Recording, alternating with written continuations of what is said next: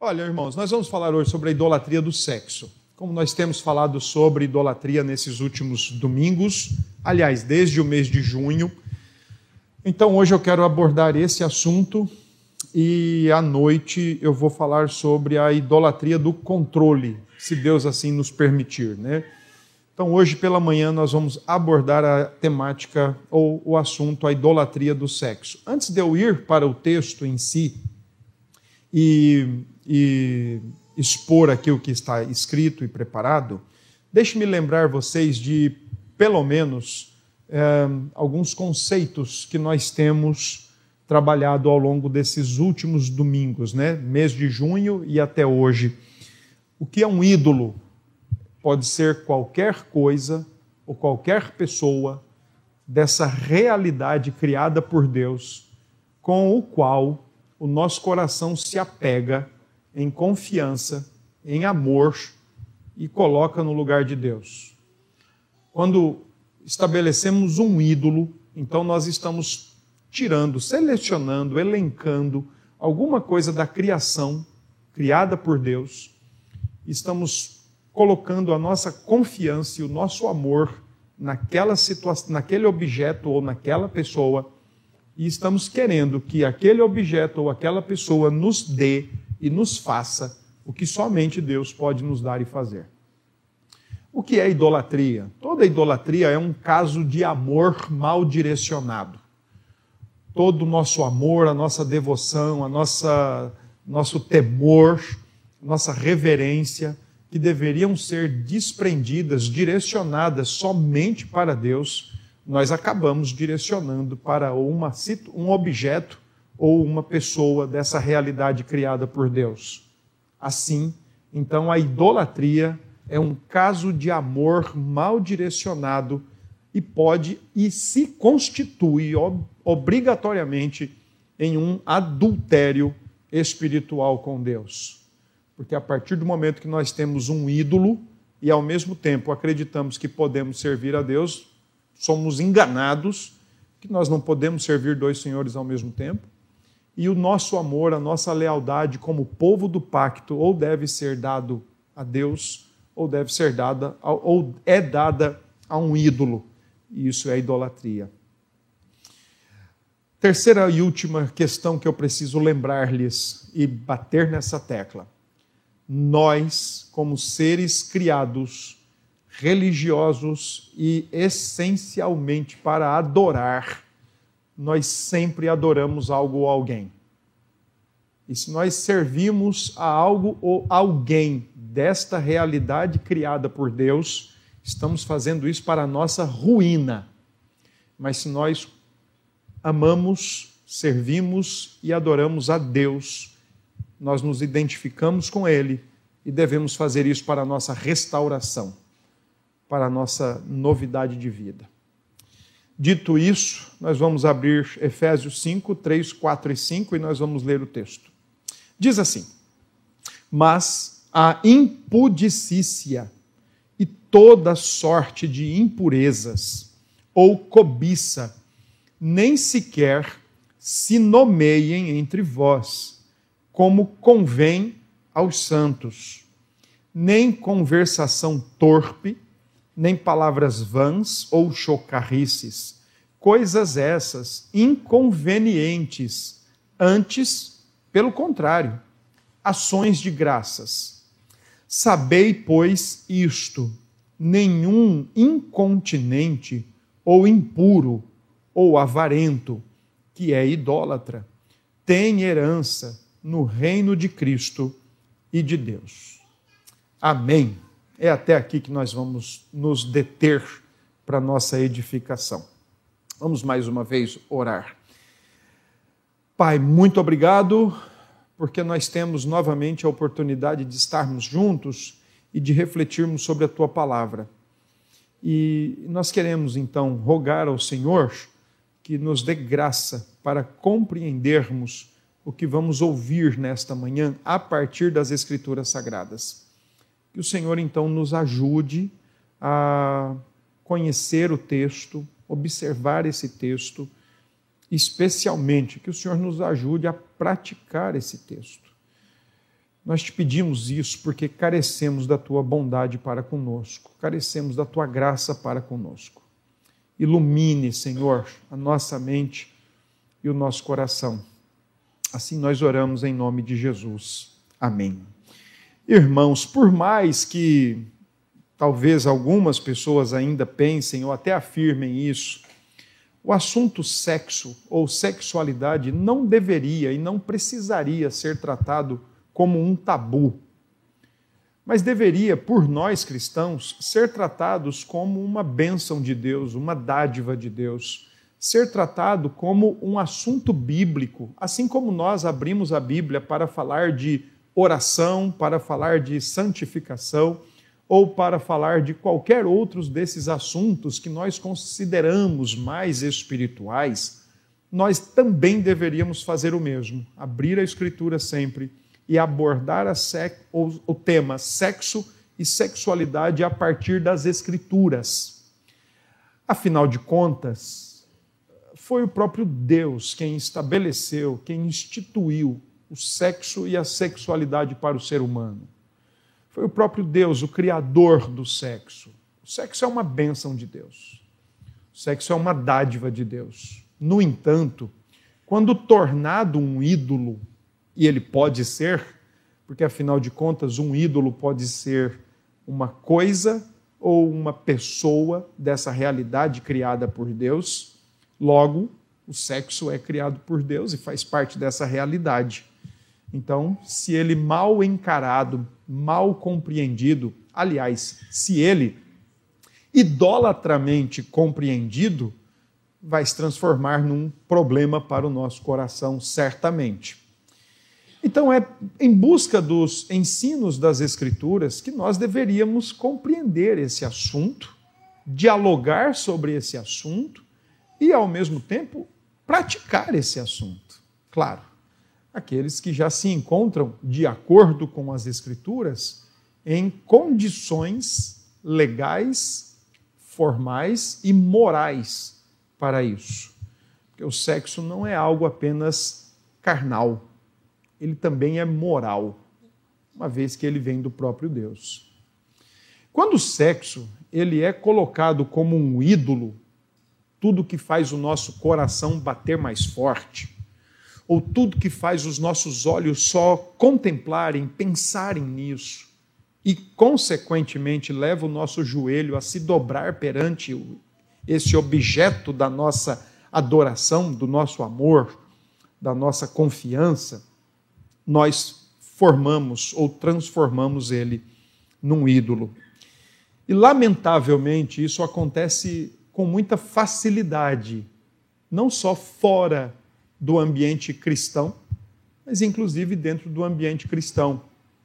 Muitos de nós cristãos podemos ter pensamentos, conceitos, ideias errôneas sobre o que é o sexo e a sexualidade, a sua finalidade e outras situações afins, e então praticarmos e até mesmo compreendermos de forma errada. Nós vamos começar a falar sobre isso hoje. Talvez eu não fale sobre tudo, mas eu espero que o que eu tratar hoje com os irmãos seja o suficiente para jogar luz, confrontar o coração de vocês, mas ao mesmo tempo levá-los a pensar em como mudar mentalidade, pensamentos, conceitos e buscar uma sexualidade, compreensão e sexualidade mais alinhada com a Escritura Sagrada. Nós fizemos a leitura do texto de Efésios 5, de 3 a 5, e especialmente nesse texto, a gente precisa lembrar que ele aparece, capítulo 5, digamos, já é aquele trecho da carta de Paulo aos Efésios, onde ele apresenta as responsabilidades práticas do cristão, depois dele ter apresentado as verdades eternas, dos capítulos 1 a 3. E eu gosto sempre de fazer essa relação. Os primeiros três capítulos de Efésios são predominantemente escritos de forma indicativa. Significa, portanto, fatos. Significa verdades verdadeiras, como dizia o Francis Schaeffer.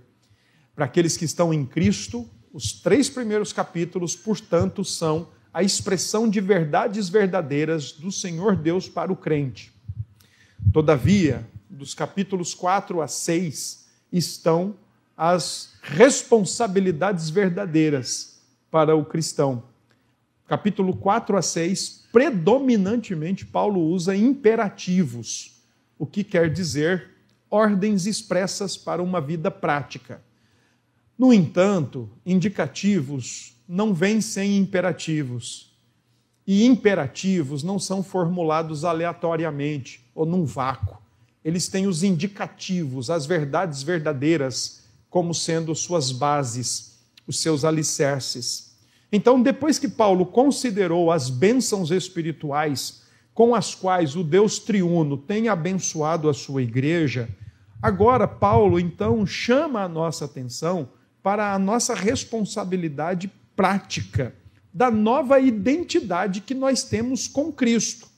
Afinal de contas, existe uma expressão que por quase 20 vezes aparece nos três primeiros capítulos, que é a expressão em Cristo, denotando a nossa união com Cristo, a nossa união mística, né? nada de misticismo, mas a nossa união espiritual com Cristo.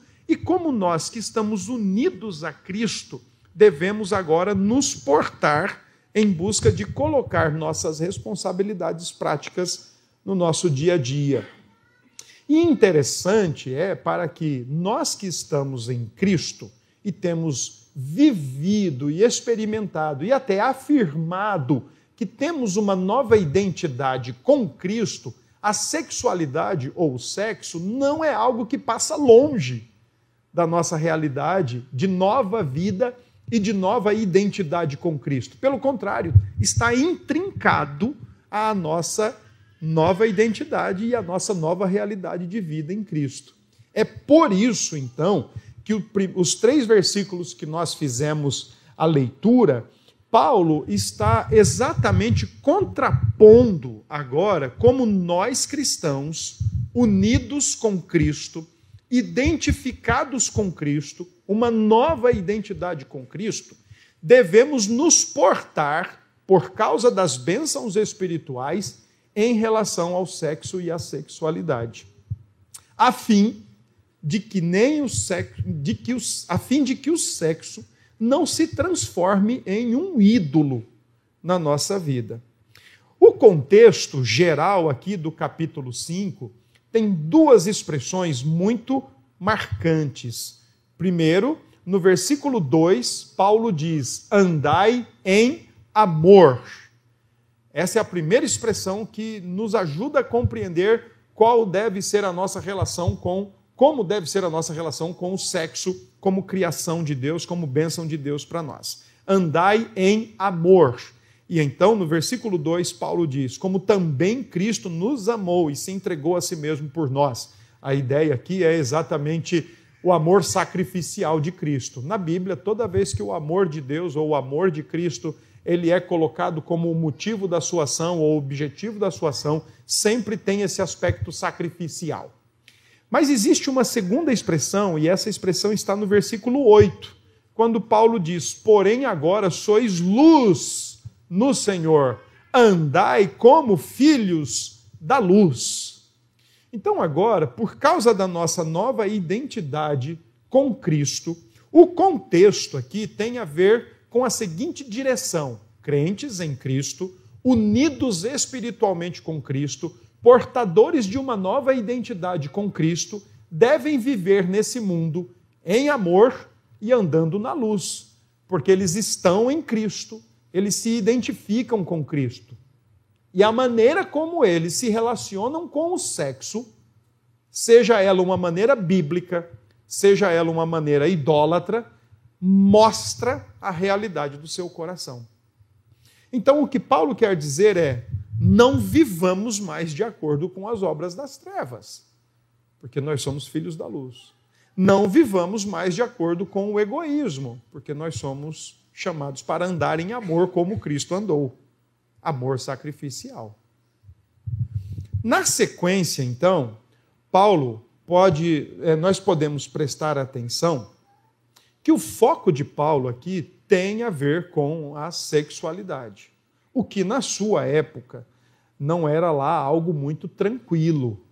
O decoro sexual na época de Paulo não tinha nada de exemplar, pelo contrário, era bem, bem, bem terrível a sua situação, porque afinal de contas, a sua, o seu período, a sua época era caracteristicamente uh, fruto de um período uh, vulgar, de um período uh, baixo no que diz respeito à experiência sexual. Um autor chamado Arnold Clinton, ele diz que a época de Paulo era caracterizada por relacionamentos adúlteros, homens dormindo com meninas escravas, incesto, prostituição, encontros sexuais sagrados em templos locais e homossexualidade, desde as escalas mais inferiores da sociedade até mesmo o palácio do Império Romano. A homossexualidade graçava. Então, Paulo agora está chamando os crentes de Éfeso a ter uma outra maneira de olhar para a sexualidade e vivenciar, encarar a sexualidade como aqueles que andam em amor e como aqueles que são filhos da luz. Aliás, esse contexto de Paulo envolvendo o sexo e essa característica tão degradante do, da sexualidade fazia com que os judeus entendiam, entre outros elementos, é claro, mas a maneira como os gentios lidavam com a relação do sexo fazia com que os judeus os chamassem de impuros. Um dos Talmudes judaicos, né, uma das orientações judaicas, dizia o seguinte: olha, o pecado da promiscuidade é a armadilha da vida, separando o homem de Deus e levando à idolatria, porque é o enganoso da mente e das percepções. Por isso, Paulo, então, nos capítulos, no capítulo 5, especialmente de 3 em diante, nós vamos até o 5, chama a nossa atenção para o andar cristão no amor e na luz em Cristo Jesus. E como isso se relaciona com a questão do sexo. Versículo 3 ele chama a nossa atenção para a questão das práticas. Versículo 4, ele chama a nossa questão para, que, para a nossa atenção para a questão das palavras. E no versículo 5, ele chama a nossa atenção para a questão do amor ao sexo. Em primeiro lugar, no versículo 3 está as práticas, está aí registrado, ou estão registradas, as práticas sexuais ilícitas. Pontualmente, Paulo usa três palavras. A primeira palavra é a palavra impudicícia, que a NVT chamou de imoralidade sexual. A palavra grega que está usada por Paulo é a palavra porneia, que dá origem à palavra pornografia. A palavra porneia é como uma lona de circo. Então pense numa lona de circo, bem grandona, bem abrangente. E aí, ao invés de você pensar em pessoas lá dentro, em palhaços lá dentro, mágico, malabaristas, equilibristas lá dentro, você pense todos os pecados de conotação sexual que são registrados na Escritura cabem dentro dessa palavra porneia porque ela é uma palavra extremamente abrangente para designar qualquer tipo de prática sexual imoral. Então a palavra porneia, ela se refere, por exemplo, ao pornógrafo que assiste a pornografia, seja ele homem, seja ela, seja mulher, que se masturba sozinho ou busca satisfação em si, de si e por si, ele é um por nós, como está no versículo 5, quando Paulo diz: Sabeis que nenhum incontinente, a ideia aí é a palavra por nós, que vem de porneia. Então, versículo 3, Paulo seleciona a palavra porneia, que dá a ideia de imoralidade sexual, E todo tipo de pecado com conotação sexual cabe dentro dessa palavra, desde, repito, você assistir um filme, uma cena sequer de pornografia e aquilo levar você a ter a sua relação autossatisfatória ou autoadoradora. Porque no final o sexo acaba sendo um ídolo que nos leva à autoadoração. Ah, mas eu só assisti, não fiz nada depois. Não tem problema, você está compactuando com cenas ou distorções daquilo que Deus criou. Depois, Paulo usa a palavra impurezas. Na minha, na minha Bíblia está a palavra impurezas, mas qualquer uma delas, até mesmo a NVT traduziu por impureza, e o termo grego aí é a catarsia, que traz a ideia não apenas de uma água que está misturada, suja, um rio sujo, um animal impuro para o sacrifício do Antigo Testamento, por exemplo. Não é esse o tipo de palavra que Paulo está usando. Paulo está usando uma palavra com conotação moral. Por isso, eu disse no início que o sexo ele tem a sua conotação moral. O sexo não é amoral ele pode se tornar, e ele se torna demais imoral. Mas ele não é amoral. Uma vez que Deus estabelece o sexo e ele estabelece os limites e os ditames para o sexo e para a sexualidade, qualquer distorção em cima disso se torna imoral. E é por isso que Paulo então usa a palavra impureza, porque ela traz consigo uma conotação moral. E por último, Paulo usa a palavra cobiça, que a NVT traduziu por ganância, porque todo idólatra sexual ele é de fato um ganancioso. E a expressão que Paulo usa, grega, é a palavra pleonexia, que traz a ideia de cobiça, ganância, mas também de insaciabilidade. É por isso que um idólatra sexual ele nunca está saciado.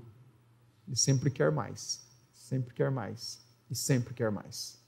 Aliás, o fato de Paulo reunir a ideia de imoralidade sexual, impureza sexual com o termo cobiça ou ganância, essa junção, ela é perfeitamente plausível, embora nós tenhamos mais a ideia de ganância e cobiça com dinheiro ou com coisas materiais, mas no texto, a junção de imoralidade, impureza com ganância é plausível. Por quê?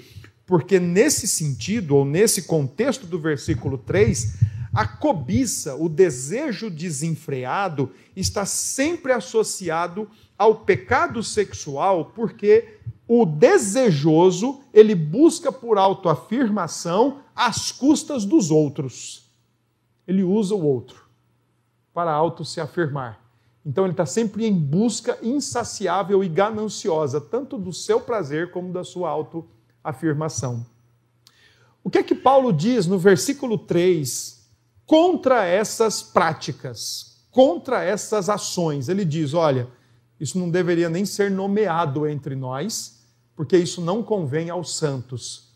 Os indicativos do, do capítulo 1 a 3 as bênçãos espirituais, a nova identidade com Cristo, o andar no amor, o viver, o viver em amor e o andar na luz, não podem compactuar com esses tipos de práticas.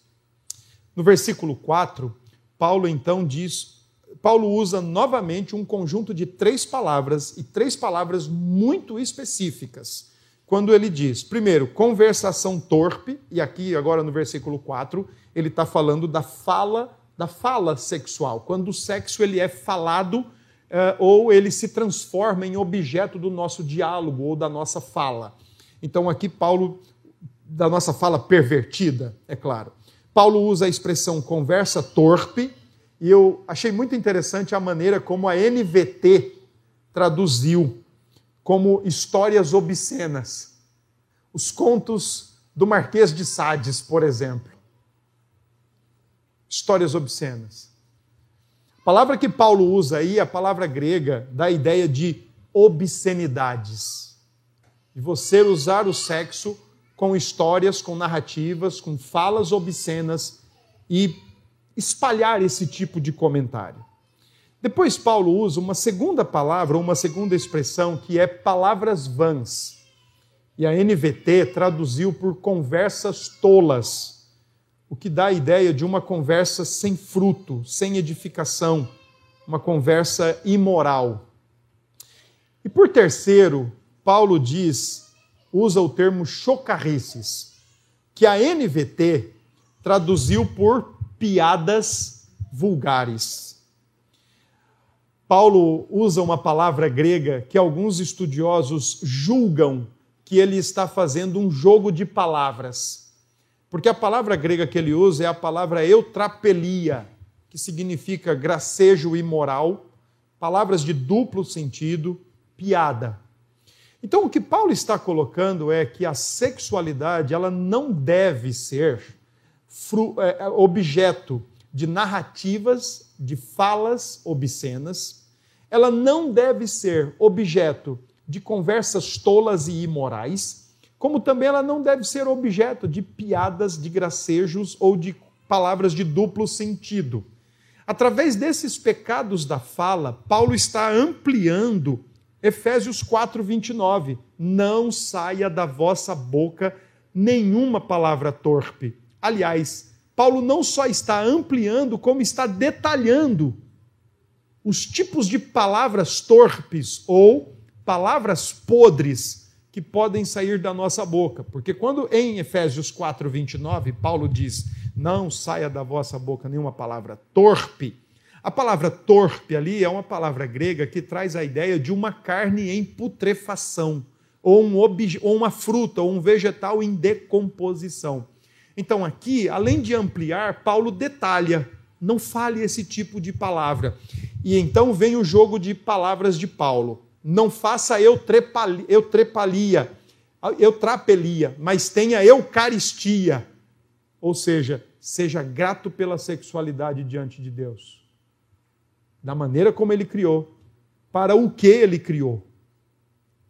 E é por isso que o versículo 4 diz: pelo contrário, não façam, não contem histórias obscenas, não contem histórias imorais, não façam piadas, gracejos de duplo sentido com a sexualidade, não tratem a sexualidade numa fala pervertida, podre, mas, pelo contrário, deem graças a Deus pela sexualidade ou pelo sexo, tal qual Deus estabeleceu, não tal qual nós pensamos que ele é. E por fim, versículo 5, Paulo então inicia agora com uma expressão muito contundente. Paulo inicia o versículo 5 dizendo: Sabei, pois isto. E essa é uma daquelas expressões que Paulo diz: ó, esteja convicto, esteja certo, porque eu já te falei isso em algumas ocasiões, eu já ensinei vocês e eu quero que vocês permaneçam convictos disso. Só que agora não é mais os atos e muito menos a fala, mas sim o amor ao sexo de maneira idólatra, o culto ao sexo de maneira idólatra. Porque nos dois primeiros versículos, Paulo usou substantivos. Agora, Paulo usa adjetivos, qualificando pessoas que fazem e falam o que está no versículo 3 e 4. E no versículo 5, Paulo diz: nenhum incontinente, palavra grega por nós, que na NVT foi traduzida por imoral. Nenhum imoral ou nenhum pornógrafo, tanto no sentido do que se assiste, do que se fala ou do que se faz. Depois a palavra impuro, com conotação moral. E por fim a palavra pleonexia de novo, mas no sentido daquela ganância voltada para o sexo, aquele que pratica o sexo para se promover, para se afirmar, para se aliviar, para se satisfazer às custas dos outros. Então, Paulo diz que esses que fazem e falam, fazem errado, cometem o erro e falam pervertidamente, esses finalzinho do versículo 5, não têm herança no reino de Cristo e de Deus. Ainda não entenderam como é viver em amor e andar na luz. Aliás, por que é que Paulo fala logo no versículo 2, andai em amor? A sua ênfase é para que um andar em amor sacrificial e não em autoindulgência, que se desculpa e que se justifica por tudo e por todos os erros especialmente, não torne a vida cristã uma perversão do amor de Deus na nossa vida e nem do amor pelas outras pessoas. O que é que nos faz, ou o que é que faz um homem ou uma mulher se tornar um idólatra sexual? Por que, que uma pessoa olha para o sexo tal qual, dado por Deus, mas de alguma forma começa a acreditar que o sexo por si só e em si mesmo pode dar à pessoa aquilo que só Deus poderia dar e fazer pela pessoa. Por quê? Ah, porque será que nós, será que é porque nós vivemos num país que transpira, expira, inspira sexualidade? Será que o, o contexto é o nosso problema? Será que nós vivemos num país em que tudo se resume a sexo? Às vezes, uma propaganda de carro tem uma mulher com biquíni, uma propaganda de cigarro tem uma mulher com biquíni, uma propaganda de cerveja tem uma mulher com biquíni. Será que é por isso, por conta do nosso contexto cultural, que inspira a sexualidade, que transpira a sensualidade? É isso? A gente precisa lembrar que por trás dos nossos ídolos, eles são a representação dos nossos desejos os nossos desejos. O nosso coração é a fábrica de ídolos. É ele que se apega e ele deseja coisas. Existe uma lista muito interessante para aqueles que têm se tornado idólatras do sexo para pensar. Por exemplo, pessoas às vezes têm se transformado uh, idólatras pelo sexo por causa dos seus desejos iracundos e vingativos. Geralmente, pessoas que raciocinam de maneira orgulhosa eu mereço. Ou geralmente pessoas que raciocinam de maneira autocomiserativa, eu não merecia estar passando por isso. Eu não poderia estar passando por essa realidade, ou por esse momento, ou por esse sofrimento. Acabam expondo tanta ira e tanta sede de vingança nos seus corações que acabam encaminhando para a idolatria do sexo. Às vezes, o desejo por amor e aprovação dos outros faz negociar princípios para, em troca de uma transa, em troca de uma relação sexual, se sentir aceito, se sentir abraçado, ou para não se sentir rejeitado. Quebra-se princípios. Aliás, passa-se por cima de princípios, porque ou não quer ser rejeitado ou implora por aceitação das pessoas. Aliás, o desejo de aceitação, atenção romântica, é talvez uma das principais causas do porquê uma pessoa se permite acreditar que o sexo vai lhe fazer o que só Deus poderia fazer. Além disso, existe o desejo por poder e entusiasmo de perseguição. Quando homem ou mulher elenca o seu troféu e persegue até que consegue, para mostrar que pode, para mostrar que consegue, para mostrar que é de fato o grande perseguidor ou o grande predador ou a grande predadora. Às vezes o dinheiro, por, o desejo por dinheiro faz a pessoa se transformar em idólatra por sexo ou escrava do sexo, de acreditar que o sexo oferece um caminho mais fácil. E eu penso que vocês têm conhecimento mais aprofundado do que eu estou falando. Não de prática, é claro, mas de informações. Além do desejo por dinheiro, e quando nós pensamos que o sexo é uma necessidade básica da nossa existência? Quando não é? Biblicamente falando, o que é necessário para nós vivermos é o comer, o beber e o vestir. O sexo não é uma necessidade. Mas quando homens passam a pensar que ele é uma necessidade, ou mulheres passam a pensar que ele é uma necessidade, certamente isso já se tornou um ídolo no seu coração quando nós pensamos que o sexo é um desejo de prestar ajuda ao outro, nos apresentamos como Messias. Né? Eu sei o que você precisa. Eu sei o que você necessita.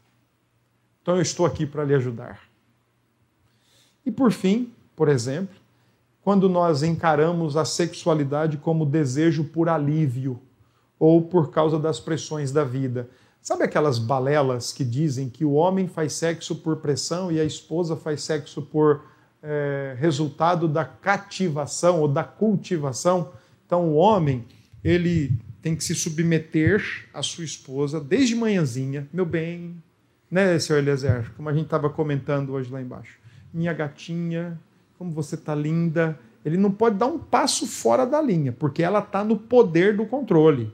Se ele fizer um A, hoje não tem. É, como eu estou falando para uma classe de crentes, né, uma, um culto aqui para crentes, eu posso falar isso abertamente, com temor e tremor no Senhor. Então, se ele não fizer o que eu estou falando, hoje não tem. Ela já assumiu o controle da situação. E o pobre, idólatra também de um outro lado, faz de tudo para agradar sua esposa e esquece de agradar a Deus. Agora, tem um cenário contrário, e quando ele não leva em consideração a sua própria esposa e afina força, ele precisa se aliviar das suas pressões. Ele tem necessidades e ele tem pressões, e o sexo é uma forma de aliviar as pressões. Quanta idolatria envolvendo a sexualidade. Ah, dependendo da gente, no país que nós estamos e nos dias que nós estamos, irmãos e irmãs, haja sexo para aliviar as pressões, né? Haja sexo. Mas será que é isso mesmo? Leiam os salmos. Era assim que os salmistas buscavam alívio às suas pressões? Creio que não. O que é que nós podemos começar a fazer para entender se o sexo tem se tornado ou não um ídolo na nossa vida. Bom, uma vez que toda idolatria é fruto do nosso amor mal direcionado, significa que também é fruto da nossa compreensão errada. E, biblicamente falando, algumas coisinhas, poucas, só para a gente pensar. Por exemplo, Gênesis 1, 27 a 31. Deus criou o homem, o ser humano, macho e fêmea, Deus ordenou as relações sexuais entre homem e mulher. E no versículo 31, quando diz que tudo estava muito bom, inclusive a sexualidade, não havia nenhum problema nisso. Deus quem criou a sexualidade. Mas como ela tem o seu aspecto moral, vale a pena a gente lembrar, por exemplo, em Gênesis 2, de 24 a 25, que o sexo é somente para pessoas casadas. Como é bom a gente fazer o sexo com a bênção de Deus. Como é ruim a gente fazer o sexo sem a bênção de Deus ou de maneira imoral, de maneira impura. Como é ruim. Como a gente está se escondendo o tempo todo. Parece que enquanto nós estávamos nas escondidas, parece que estava todo mundo lá vendo a gente fazendo. E a gente sai com aquela sensação. Não precisa todo mundo estar vendo. Basta Deus ver e ele vê. Por isso que Gênesis 2, 24 e 25, no que diz respeito ao sexo, ele ensina que é somente para pessoas casadas, é muito mais do que sexo o casamento. Casamento não se resume à sexualidade, não se resume ao sexo. Casamento é uma aliança e um companheirismo íntimo para o resto da vida.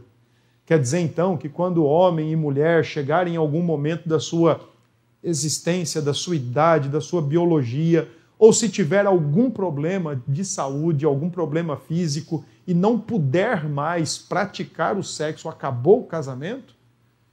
Como a história do Benjamin Warfield, que foi com a sua noiva ou recém-casada, recém-esposa para a Alemanha, passar a sua lua de mel e quando chegaram lá por obra da providência, uma tempestade se formou, um raio acertou a sua esposa, recém-casado foram para lá em lua de mel, recém-casados.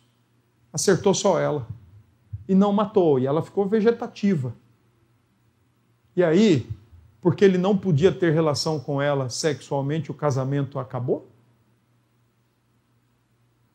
Porque o casamento é só sexo? É muito mais que isso. Gênesis 2, 24, 25. Essa é minha companheira, é osso dos meus ossos, é carne da minha carne. Gênesis 2, 24, 25 também diz que o sexo faz parte do plano de Deus para o casamento.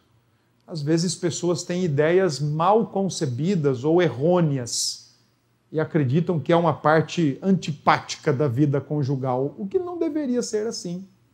Uma vez que a Escritura é a nossa lente para tudo, inclusive para o sexo, então acreditem nisso. Faz parte do plano de Deus para uma vida de casados, com a bênção de Deus, dentro dos limites e dos ditames que Deus estabeleceu. Eu quero apenas mencionar, como eu sei que vocês conhecem o texto de Gênesis 1, 27 e, 1, e 2, 24 bem melhor do que Tessalonicenses, então eu gostaria que vocês abrissem lá em Tessalonicenses para a gente só mencionar aqui alguns princípios que esse texto nos oferece quando o assunto é sexo e como nós cristãos podemos ver isto e praticar. Capítulo 4 de 1 Tessalonicenses, a partir do versículo 3, diz assim: Olha, eu vou ler o texto, depois eu só vou mencionar os princípios. Outra hora a gente pode tratar esses princípios bem esmiuçados se Deus assim nos permitir. Versículo 3 diz: Pois esta é a vontade de Deus, a vossa santificação, que vos abstenhais da prostituição. Que cada um de vós saiba possuir o próprio corpo em santificação e honra, não com o desejo de lascívia, como os gentios que não conhecem a Deus, e que nesta matéria ninguém ofenda nem defraude ao seu irmão, porque o Senhor contra todas estas coisas como antes vos avisamos e testificamos claramente, é o vingador. Porquanto Deus não nos chamou para a impureza, Deus não nos chamou para a porneia, e sim para a santificação. Dessa arte, quem rejeita estas coisas não rejeita o homem, e sim a Deus, que também vos dá o seu Espírito Santo. Alguns princípios desse texto. Primeiro, um relacionamento matrimonial, sexual, ativo, é uma maneira de fazer a vontade de Deus. Deus deu o casamento e o sexo para o homem. Não estamos incorrendo em pecado quando não quando fazemos, estamos talvez incorrendo em rebelião quando não fazemos. Dois, a nossa santificação não exclui atividade a atividade sexual mas controla a sua manifestação e evita a impureza. 3. Encontros sexuais que exploram de qualquer maneira uma outra pessoa são totalmente errados. Nenhuma pessoa deve egoisticamente usar outra pessoa como um objeto para gratificar o seu desejo de prazer e de excitação. Tais atos são transgressões contra a pessoa e defraudação. São contrários à ordem no Novo Testamento que manda amar o seu próximo como a si mesmo. É oferecer e não apenas querer, extrair, sugar. Quatro, nas relações sexuais, algo santo. O cônjuge deve ser tratado com honra. Isto certamente envolve um respeito pela pessoa e um cuidado por seu bem-estar e seus sentimentos. É por isso que uma relação sexual ela não pode ser fruto de uma chantagem por um dia inteiro de elogios, como também ela não pode ser fruto de uma busca por alívio psicológico ou mental do estresse do dia a dia. 5. Encontros sexuais nunca devem ser casuais, porque eles não são apenas atos físicos, eles envolvem o ser total a pessoa completa. Seis, relações sexuais que honram a Deus devem acontecer dentro do contexto de um relacionamento carinhoso e respeitoso que envolve um compromisso permanente e total. Isso significa casamento. Sete, ser cristão deve adicionar uma nova dimensão à pureza no relacionamento sexual o ato sexual ele pode ser um ato de adoração a Deus, como também pode ser um ato de egoísmo ou de autoadoração. Oito, qualquer atividade sexual em que há uma exploração ou falta de respeito para outra pessoa é pecaminosa, mesmo se for com o próprio cônjuge. Que Deus abençoe.